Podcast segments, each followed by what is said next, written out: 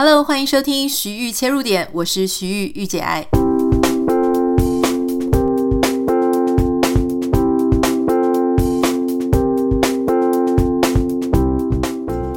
Hello，欢迎收听今天的节目。今天想要跟大家分享一则网友的讯息哦，因为我觉得他的主题、他的问题非常的适合跟大家讨论。我相信他也绝对不会是唯一一个面临这样状况的人啊。他说呢：“嗨，徐玉你好哈，前面稍微跟我打了一个招呼。他跟我提到说，呃，我觉得这是一个很悲伤的故事，因为呢，我的妈妈一直拿自己的人生跟我比较。”啊，因为她她是女孩子嘛，哈，所以等于是一个母女的问题。她说呢，从前妈妈是讲教育程度，哈，比方说在我们这个网友他大学放榜的那一刻，他妈妈呢没有为他开心哦，反而很感慨的跟他讲说，哎，他自己只读到五专，真的好想念大学哦。后来这个网友他谈了恋爱，对方的经济条件很不错。那他妈妈又提到说：“哦，我以前也曾经有这种那么好的条件人追啊，哈，可惜就是我那时候已经结婚了啦。”这些事情呢，乍听之下无关痛痒。可是呢，当我们家里出现争执的时候，我妈妈就会一直提说：“我以前可以曾经是可以当副理的人，诶，是你爸爸不希望我这么专注在工作上。”或是说我曾经是可以读华冈艺校的，是你外公最后放我鸽子，没有缴学费。网友说，我发现我妈妈的生命里面有很多放不下的往事，所以呢，她就会把这一层的感受投射到我的人生当中，甚至会对我发脾气，唱衰我说，反正不可能啦，你不要再说了，你爱怎么样就怎么样，不用跟我说你的计划。妈妈的回应会让这个网友感觉到非常的有压力。他说，四年过去了。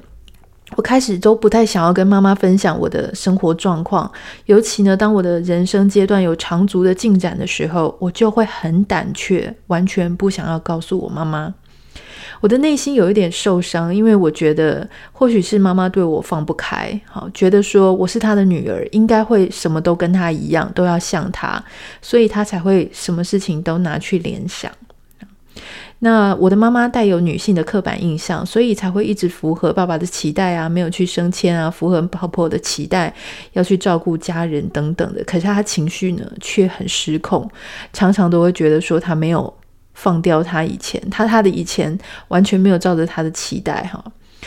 他说呢，我从小就知道呢，我妈妈是一个自尊心超高的人。进入婚姻之后呢，她没有达成成就上的理想，变得越来越封闭，生活在自己的王国里面，当一个女王。作为女儿，真的是非常的苦恼哈。某一次呢，我和她的观点有差异啊，就是说我希望她不要再对我付出了，应该要自己去过自己的人生，过自己的生活。建议她去做她想要做的事情。结果我妈妈解读说，这个是我都不懂得感谢她的付出，而且觉得我会抛弃她。于是，在那一次，她居然威胁说，我要跟她和我爸爸中间选一个，而且她还去威胁我爸爸说，必须要把。房地产过户给他，因为以后等他老了，我一定不会养他。所以后来我的爸爸呢，就把这个房子过户给他。我当时觉得非常的受伤啊。那这个妈妈后来呢，在某一个亲戚家看到别人用了很好的家具之后呢，就回到家里，一直常常提到说别人家有多好有多好。其实那个人家里的房地产呢，大概是两三千万。那这个爸爸就非常的无奈，因为其实我们家虽然是，呃，不是非常的大富大贵，但是也很不错，所以爸爸也不知道该怎么办。我更不敢跟妈妈讲说，我男我跟我男朋友住的房子呢，价格是，呃，市价是六千六百多万。哈，我列出这个价格，并不是我想要炫耀，而是我很担心。我觉得这个事情万一被我妈妈知道，我真的不敢想象她会对我说出什么样的话。不知道她的反应会是怎么样。好，听到这个故事啊，我觉得很多人也许会觉得很诧异哈，就是说，诶，妈妈不是应该要是呃我人生当中永远的支持者，应该要是我最大的呃支持的人啊？那怎么会说感觉上这一对母女的感觉关系，诶，有一点在竞争？妈妈好像希望女儿过得好，又希望女儿不要过得太好。那有时候呢，哎，女儿如果过得太好，妈妈反而会觉得有一个相对剥夺感，好像女儿过得很好，相等于她的人生有更多的遗憾啊，好像她的事情，她人生没有被完成。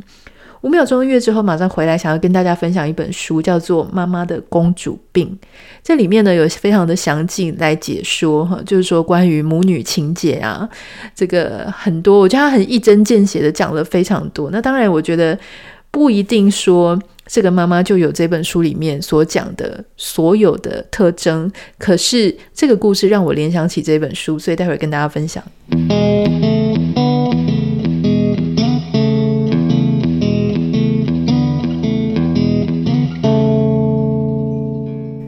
这本《妈妈的公主病》啊，副标题叫做《活在母亲阴影中的女儿如何走出自我》。它是这个凯利尔麦克布莱德博士所做的一个所写的一个作品，是在二零一八年的时候繁体中文出版哈。那他有提到，就是说这个作者哈，他也是个博士，他说经过我多年的研究跟临床的工作呢。我发现这一些让我和我的女病人精神衰弱的症状，根源是一种叫做自恋的心理问题。哈，确切的说呢，是我们母亲的自恋。他说，其实以前大部分在讲自恋的资料都是关于男人的。哈，但是当他读到说对自恋的描绘的时候呢，诶，他发现在他的个案身上，这些跟母亲有关系的这些问题啊，其实常常源自于母亲她在情感上的过度贫乏。以及过度强烈的自我专注，导致他们母女当中出现了一个很多各种各样的问题。但是同样的一个结果，就是他们没有办法为自己的女儿提供无条件的爱跟情感的支持。哈，那我相信现在正在收听 Podcast 的你呢，我不太知道你是男生还是女生，可能都有。这样子的问题呢，通常会出现在母女之间，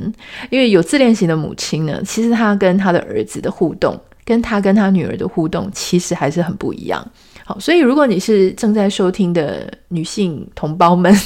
女性听众，哈，如果你完全不懂我们到底在在讲什么，这一集你完全没有办法就是带入、跟摄入、跟想象，那我觉得这是幸运的，因为你可能觉得说，哦。没有啊，怎么可能？妈妈有那种呃想要跟我竞争比较的心情哈，或者说怎么会有这么毒瘤的感觉？可是如果你稍微觉得说，哎，对，其实我从小就有这么感觉，可是我只是不敢去面对，因为我不敢相信我的妈妈居然没有全心全意的爱我哈。很多时候呢，其实我们会没有办法很坦然的。面对我们自己过往的童年经验，以及我们认为父母当然就是全心全意的爱我们，他们的嘴巴也是这样子讲的，难道这不是真的吗？如果这不是真的，很多人的世界就要毁了哈，因为他会觉得说：天哪，我的爸妈居然不是全心全意的爱我，那我人生该怎么办呢？所以，当我们呢后来开始独立成熟到足以面对。呃，这样子的一个事实的存在，就是我们的父母很可能其实并不完全懂得要怎么样好好的爱他的孩子，他跟孩子之间其实可能还是存有许多非常矛盾的关系。这个不是他的错哈，因为没有人天生就知道怎么样当父母。每一个问题呢，每一个不完美的一个对待跟沟通的方式，其实他背后都有他的渊源哈。好，这个作者他有提到说啊。母亲跟女儿成长过程当中呢，其实母亲就是呃这个女儿的最初的角色榜样啊，就像很多人会讲说，儿子的榜样就是爸爸，女儿的榜样呢，哈，一开始也是妈妈的。那这一些的角色呢，哈，就是可能就是关于说个人啊、爱人、妻子、母亲、朋友，这个这几个方面，他都会跟母亲做学习，哈。所以，当你这个母亲她非常自恋，她有等一下我们会讲什么叫做母亲的自恋，哈，她会其实隐隐约约的带给她的女儿一些伤害，哈。像这样子的关系呢，母亲常常会带给女儿一些压力，哈，让这个。女儿，她对她周围的环境的反应模式能够跟母亲同步，她的反应可以跟母亲一致啊！我相信正在收听的你呢，可能以前也曾经就是可以感觉得出来，如果你对某一种人，你抱的态度跟你妈妈是一样的，你妈妈就会感觉开心，感觉高兴，感觉赞同。如果你妈妈很讨厌某一个女明星、某一个邻居、某一个她的朋友或亲戚，而你同时也保持着跟她步调的一致，好，那就感觉你是她的盟友，对吗？所以，如果你跟她保持的不一致的话，妈妈常常那样子的妈妈就会觉得你跟她不够贴近，哈，你不懂她，你造反等等的，哈。所以其实，在成长的过程当中，我们的这个作为女儿呢，一直都会很艰难的。我们想要用正确的方式来去回应我们的母亲，因为当我们回应母亲之后呢，我们就可以得到什么呢？就可以得到赞美，得到认同，得到我们是同一组啊，这个一起同步的那种感觉。好，所以呃，下面有九种这个自恋的特质哈，我想要跟大家分享。这个常常也会发生在母女当中哈。比方说呢，有一些妈妈她们会对自己的重要性有一种很不切实际的理解啊。比方说，当她在讲她自己的成就啊、才能啊、专长的时候，哇，她常常会用非常浮夸的方式，显得自己对别人都高人一等。那这样的妈妈呢，其实通常她只会谈论跟她自己或自己有关的事情，而不去询问母女儿对她的看法。他，只想要讲，但他没有要听你对他的想法。好，所以会有这种妈妈。第二个是那种呢，专注于无止境的成功、权力、才华、美貌，或是理想爱情的这种幻想。哈，有一些妈妈她明明就是在做一些家政工作，就是自己在家里可能做一些。并不是外界觉得非常重要的一些事情，可是她会幻想说，他身边所接触到那些有头有脸的人，好，就是对他有非常大的赞誉跟赞美。好，第三种呢，是他太过相信他是那种独一无二哈，所以他只能跟他认为特别的人，呃的这样子的人，或者他觉得很地位很高、社会名流的人这样在一起，那他觉得他是属于那一种 level 的。这样子的妈妈呢，如果你跟她出去吃饭的话，你会发现她对其他服务人员的态度啊，或是对一些她比较没有那么看得上眼的人的态度，哈，那个态度是会非常的，只能说有点像傲 K 啦，或者说有点刻薄。第四种很可能出现的情况是，她需要一种过度的崇拜，哈，这种妈妈呢，就是她很期待她做的所有的事情，每一件事你都可以赞美她、感激她、恭维她。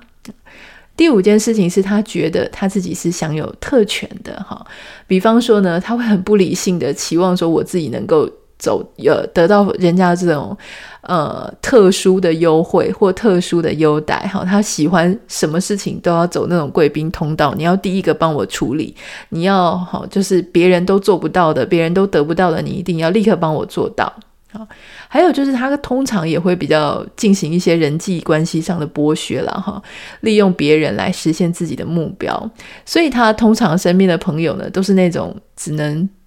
帮助他实现他的愿望的那些朋友，其他他没有办法从身上获利的那些朋友呢，他就不会跟他们交往哈。那有一些妈妈她是缺少同情心了。所以呢，呃，他会没有办法了解或是认同别人也有那样子的感觉或需要。所以这种时候，如果女儿跟他说任何的烦恼、任何的事情，这样子的妈妈呢，她都会重新想要告诉女儿什么样才是正确的方式。另外还有一种就是，她常常会嫉妒别人，或是觉得别人在嫉妒她。哈，这种妈妈就会觉得说，大部分的女人都在嫉妒她。还有一种就是这种表现出会非常傲慢、目中无人的行为跟态度。哈。这样子的妈妈，她通常都会觉得说自己的孩子比别人的孩子优秀太多了，所以不应该跟别人玩。所以如果说，我不知道刚刚有没有讲中你家的妈妈。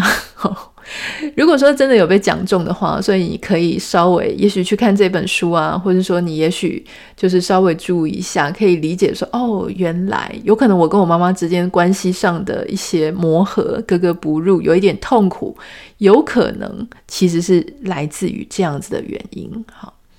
所以，其实这些有自恋母亲的女儿，通常就像我刚刚讲的，会有一点难面对说我们自己有这样的过往，因为你不敢相信，天哪，原来我妈妈是自恋型人格，哈，呃，是自恋型人格也没有什么问题啦。其实就是说，她的问题是出在呢。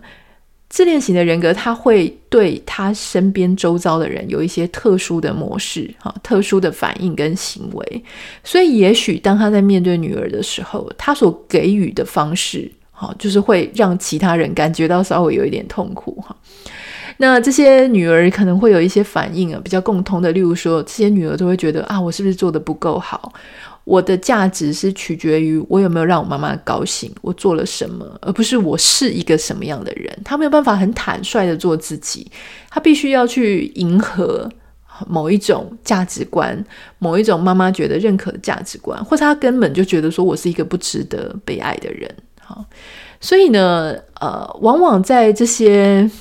女儿的身上，你会发现她们未来确实也会多多少少受到一些影响。哈，比方说，你可能就是会谈恋爱的时候，常常会让你觉得很纠结，而且你可能会很害怕。有一些女儿是非常害怕自己会变成跟妈妈一样的人。好或是说呢，你觉得自己很缺少一个健康的、正面的女性作为你的人生榜样，好或者说你觉得你自己要从你母亲身边独立出来，非常的困难。好，那这些妈妈呢，其实大概又可以分成几种类型，有一些是那种非常浮夸外向的哈，就是说她简直就是一个那种很像公众艺人一样，就是公众人物哈。可是私下里呢，她会让她的孩子感觉。他觉得，就是他很不亲近，没有办法跟孩子有那种很浓密的、很黏腻的这个关系。第二种是那种成就导向型，哈，成就导向型的妈妈呢，她可能会。呃，觉得说你生活当中所得到的成就才是最重要的。那有一些妈妈，她们是有身心疾病，她可能喜欢用自己的痛苦，用自己的疾病来 manipulate，就是操弄别人，哈，希望就别人把所有的注意力、关注力都放在他身上。那还有一种是呃药物成瘾型的，哈。那或是说一些不怀好意型的，比方说呢，有一些妈妈他们真的会虐待孩子，可是他在公众、他在外界的时候表现出来又完全不一样。所以其实每一个人家里啊，我时常都觉得说，每一个家门呢，房门关起来，你真的都不太知道别人的家里到到底发生什么样的事情哈。所以每一个被关起门的女儿们哈，我其实都觉得，其实大家都辛苦了，因为。其实，呃，就像我刚刚讲的，很多家长哦，你不是说受惊了、生小孩了，你就学会了怎么样当一个妈妈，或怎么样当一个爸爸。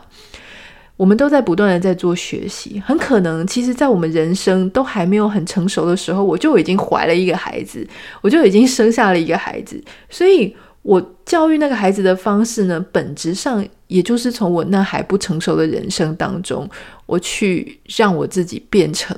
带入那个角色，所以多多少少呢，其实我们都很有可能还是在一个不完美、不足够、没有好好预备的状况下，我们就变成了一个爸爸或妈妈。那听到这里，你可能会觉得说，哎，有自恋型的妈妈，然后女儿很痛苦，那这个爸爸呢？爸爸到底在哪里？哈。通常呢，如果说你们家里有一个自恋型的妈妈，这个爸爸呢，基本上就是围着妈妈转的那种爸爸，哈，就是说，其实还是让妈妈做她为所欲为，她想做什么就做，哈。家里的这个发号施令的绝对是妈妈，家里的重心跟核心绝对是妈妈。有时候这个爸爸其实也并不喜欢，也并不想要过这样的生活，哈。可是呢，久而久之，他发现说，诶，他只有让着妈妈。然后不去管妈妈的行为，好，放任她，这个才是跟她相处最有效的方式。所以有一些男人，有一些爸爸呢，他们就让自己的太太无尽发挥去这样做。像刚刚那个网友，他写信，呃，就是写讯息给我的网友，他说他爸爸呢，其实也不喜欢妈妈这个样子。可是妈妈叫爸爸去过户房子，或者妈妈叫爸爸做什么不合理的事情，这个爸爸就还是会去做。然后叫小孩子说：“那你忍一忍，你妈妈就是这样，她就是这种个性。”好，所以这个到底该怎么办才好呢？我想这个最重要的方法，哈，就是你必须要独立出来。当你准备好，你可以面对外界，你也理解了妈妈这样的状况的时候，你一定要想办法独立出来。Physical 上就是不要跟爸爸妈妈再继续住在一起了，心理上也要独立出来。哈，你必须要成为，就是说。一个完整而成熟的成年人，然后在这种时候呢，你发现说，哦，因为我自己内心的情感完全没有办法从这个母亲那边啊得到一个成熟健全的发展。你知道一个孩子啊，他在两岁的时候，他就会开始学习说不，或是这是我的。就是他的内心里面会开始发展出，呃，个性化的过程，他跟别人的差别的那个过程。哈，我还记得我妈妈跟我讲说呢，我人生第一句学的话，牙牙学语嘛，一开始小婴儿到讲出第一句话的时候，别人好像都是讲什么爸爸还是妈妈哈。那我妈妈就跟我讲说，我第一句学会的话，居然就是两个不同的字，叫做不要哈。那个时候，她帮我换了一个呃。婴儿的奶粉，然后据我妈讲，她说就是她从 A 品牌换成 B 品牌，但是我好像真的很不喜欢喝那个 B 品牌，所以我以前很喜欢，就是有奶嘴我就嘟过来我就喝，就是奶瓶我就喝。可是当她换了第二瓶的时候呢，好像喝掉了半罐之后，她有一次想要再塞进来，我气到就转头扭头不喝，然后就讲出我人生第第一。句话，而且重复了三次。我说不要，不要，不要。我觉得这真是太夸张了。我心里想说，哇，原来我的那种内心里的叛逆哈，还有不配合以及吃货啦，居然从这么小的时候就开始哈。讲这个是一个例子，就是说，其实小孩子他总有有快有慢，但总之他会发展出一个讲 no 好不，也就是说我没有要顺从你的意思，以及这个东西是我的。好，我记得我。我也忘了我是几岁的时候，有一次人家包大人包红包给我的时候呢，我妈妈又想要把我收走，然后就跟他说：“这个是给我的，不是给你的。”好，然后我妈妈就觉得很受伤，这样，她就说：“明明就是我们就是回包来回包去啊，然后就你居然跟我说这个是你的。”哈，好，那其实你就是必须要去独立了哈，从妈妈的身边独立出来。培养出你自己对事情的看法，跟你也要有那个啊、成熟度，慢慢的去理解说，哦，我其实内心的感受可以跟我的家人是分开的。即便我妈妈是那样子在想事情，她是那样子在运作，可是其实我可以跟她想的不一样，我可以跟她对同样的事情有不同的看法。当他喜欢，OK，比方说他喜欢的对象是那种，呃。公务人员啦，铁饭碗啦，诚实可靠的哈。他跟我讲说，人生以后就是要找这种伴侣。可是我却有我自己喜欢的不同的标准跟对象。他觉得什么样的工作才是好？可是我自己的想法是怎么样？你要开始去训练，说有没有可能你要去回忆他跟你讲什么？这个东西是你被灌输的，还是你自己的想法？觉得确实也是这个样子哈。所以说，对于自恋型母亲的小孩来讲呢，其实他在从小到大的这个个性化的过程当中呢，是受到一些阻碍。可是他不是没救，所以你自己要去发展出你自己后天独特的一些想法跟呃整体的一个成熟度。那这些妈妈呢，可能在他们小时候不是管太多，就是完全忽视哈。所以呢，他们其实就是常常需要用一些想象中的爱来去填补自己的空啊、空虚感。那怎么样去摆脱以母亲为中心的状态？就像我们刚刚在讲的哈，第一个你要去弄清楚妈妈她是怎么样把她自己的感情投射在你身上的啊，有可能是我们刚刚讲的自恋型母亲或其他的因素，大家可以去看这一本书，或者你可以跟你的咨商师讨论。第二点呢，是我们去理解，然后解决妈妈和其他人的嫉妒。如果我们没有办法解决妈妈的问题，至少我们可以去理解妈妈可能有这样子的倾向。哈，第三点呢，是我们要去消除内化我们自己的内心里面一些负面的观念。所以呢，我想这个事情最重要的事情啊，我觉得就是要独立了。刚刚讲的就是，当你住的离妈妈越远，当你把自己更，你知道，其实有时候居住的。地理位置呢，它可以帮很大的忙，但它不能帮绝对的忙。我相信你也感觉得出来，有一些人，他们即使都已经住在不同的国家了，可是还是非常的妈宝，以妈妈的意见为依归。爸爸妈妈讲一句话，他就立刻搬回去，或者他就立刻做一个行动，哈，就是去，呃，就很怕违逆他的母亲的喜好。如果你不是这样子的人，哈，如果你是一个希望能够自己有独立发展，哈。逐渐变成一个成熟、完整、独立的个体，但你就要去训练自己，可以那样做哈。就是你可以跟妈妈靠近，但你也可以独立的一个人。这个就是今天想要跟大家分享的关于呃网友的来信，然后关于自恋型母亲的一种说法。那当然，如果说你真的很有兴趣的话呢，我刚刚讲说这本书叫做《妈妈的公主病》，我会蛮推荐大家可以去看一看，就说。有时候我们在看这种书的时候啊，它是为我们找到一种解答。但这个解答呢，它可能不一定是百分之百跟你相关哈。我相信现在在收听的人，如果你是妈妈或是你是女儿，你可能会觉得说，嗯，这个有八十七分相像，就是自己的故事里面呢，可能有部分相像。我不太建议大家在读书的时候呢，把自己百分之百的带入到某一本书里面你可以带入，可是不要百分之百的带入，因为比方说像以前那些比较解决负面情绪的书啊，什么情绪阴影啊、情绪勒索啊、情绪什么什么的，很多人啊，就是会变成说，呃。太执着依赖那一本书，好，因为他找不到解方，他找不到解答。结果一本书的书名或者一本书的内容为他启发了很多，他就紧抱着不放，以至于他在人生当中呢，遇到一些困难，或者他日后遇到一些状况，他没有办法解决的时候，他就立刻指出说：“你这个就是情绪勒索，你这个就是情绪阴影。”哈，我觉得那是不必要的。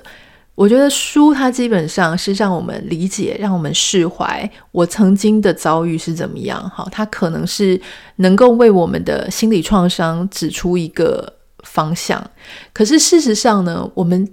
慢慢的还是要学习成熟的去跨越。就是说，我知道这些问题都存在，可是就我。此时此刻，活在当下，我应该要怎么样面对这件事情？我想，我们要找出一个解方，让书成为我们的祝福，而不是成为我们的符咒。哈，我觉得这个是很重要的。所以，今天如果你看了这本书，你发现，对，确实我的童年过程，或是我的成长过程，就是遇到了这样的问题。下一次。你在遇到跟父母相处的问题的时候，我不是要你把什么你是一个自恋狂这种事情直接贴在妈妈的身上，不是这样，而是我理解了，原来我遇到的是这个状况，那我应该怎么做？当下我可以更智慧、更有独立、更去好发展出我自己面对这一切的一种比较积极正向的做法。好，这个就是今天想要跟大家分享的这个个案的故事啊，以及我的一些想法。那如果说你有任何就想要跟我分享的，你觉得你的遭遇很像，或是你有很类似的故事想要跟我说的，都可以欢迎你私讯到我的 Instagram 账号 Anita 点 Writer A N I T A 点 W R I T E R。那也麻烦大家帮我们在 Apple Podcast 上面留下五颗星跟留言。我相信今天的主题呢，可能你身边有一些朋友，你发现你看可能是女生，那跟她妈妈呢有一些奇奇怪怪的那种很奇妙的因素、很奇妙的情节。我在这里要非常鼓励大家，可以分享这一集给你的朋友听。我相信呢，这个会是一个啊、你给朋友的一个祝福。好。那就先这样子喽。如果大家需要上这个个人品牌的课程，那都欢迎可以点开内容简介栏里面，我们目前有几堂课程正在招生。那就下次见喽，拜拜。